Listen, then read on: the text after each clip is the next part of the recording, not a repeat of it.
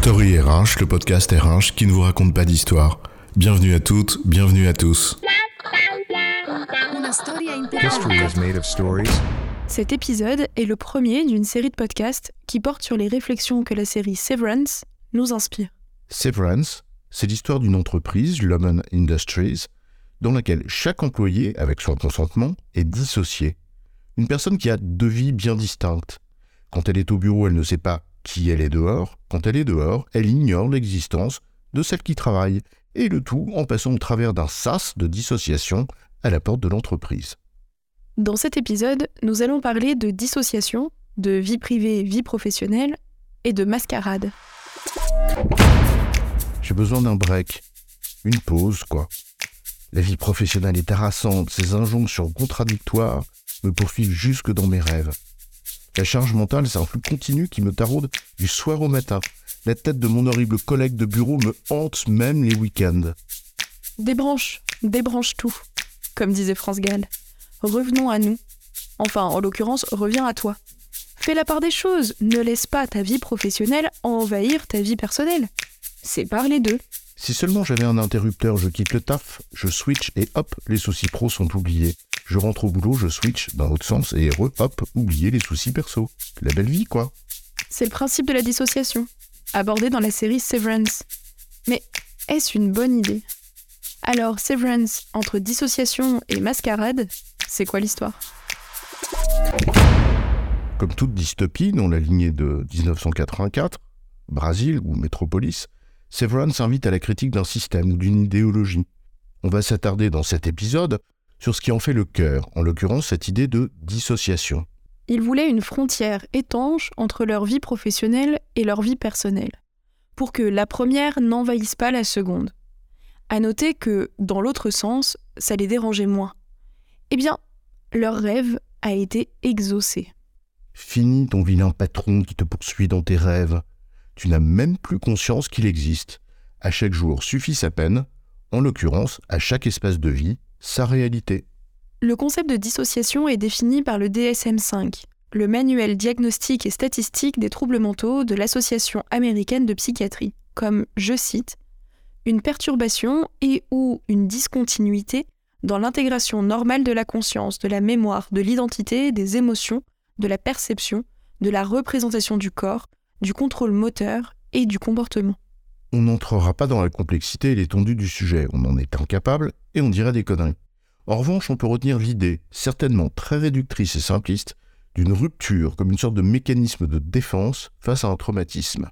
Celui ou celle qui est exposé à une activité professionnelle qui peut l'affecter en profondeur, on imagine aisément le cas des professions médicales par exemple, peut avoir besoin d'une certaine distance entre sa personne et ce qu'elle fait pour que sa personne ne soit pas trop affectée par ce qu'elle fait.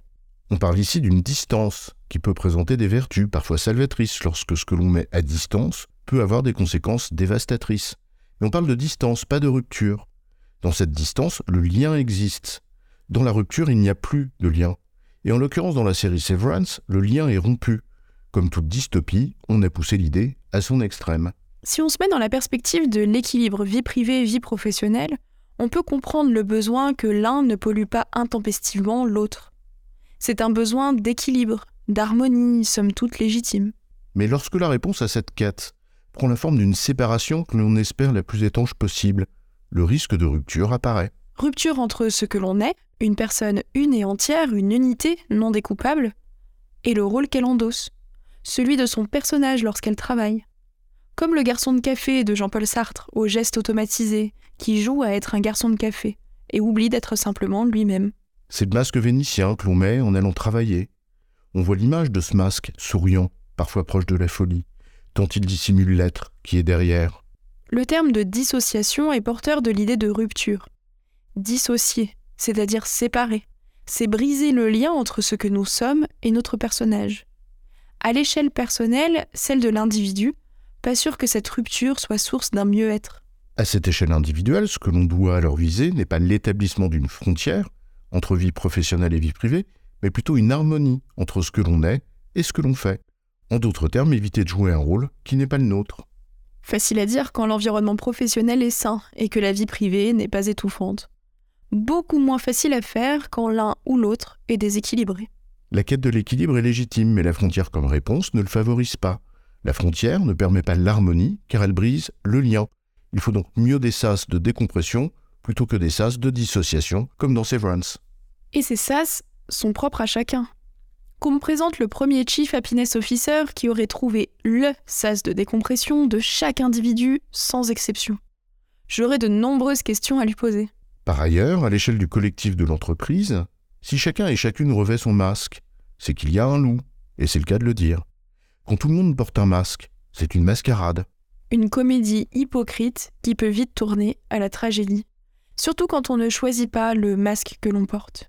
Le masque a une double signification intéressante qui peut mettre le sujet en perspective. Le masque dissimule, mais il peut aussi constituer une sorte de médiateur entre soi et le monde. Et on en revient inlassablement au lien, à la distance salvatrice, mais en aucun cas à la séparation douloureuse. En résumé, la dissociation est porteuse de l'idée de rupture. Une frontière étanche entre vie professionnelle et vie privée, en tant que séparation, n'est pas propice à l'épanouissement de chacun et chacune elle se révèle davantage être une mascarade. J'ai bon chef? Oui, tu as bon, mais on va pas en faire toute une histoire. Story RH, le podcast RH qui ne vous raconte pas d'histoire. Retrouvez tous les épisodes sur storyrh.fr.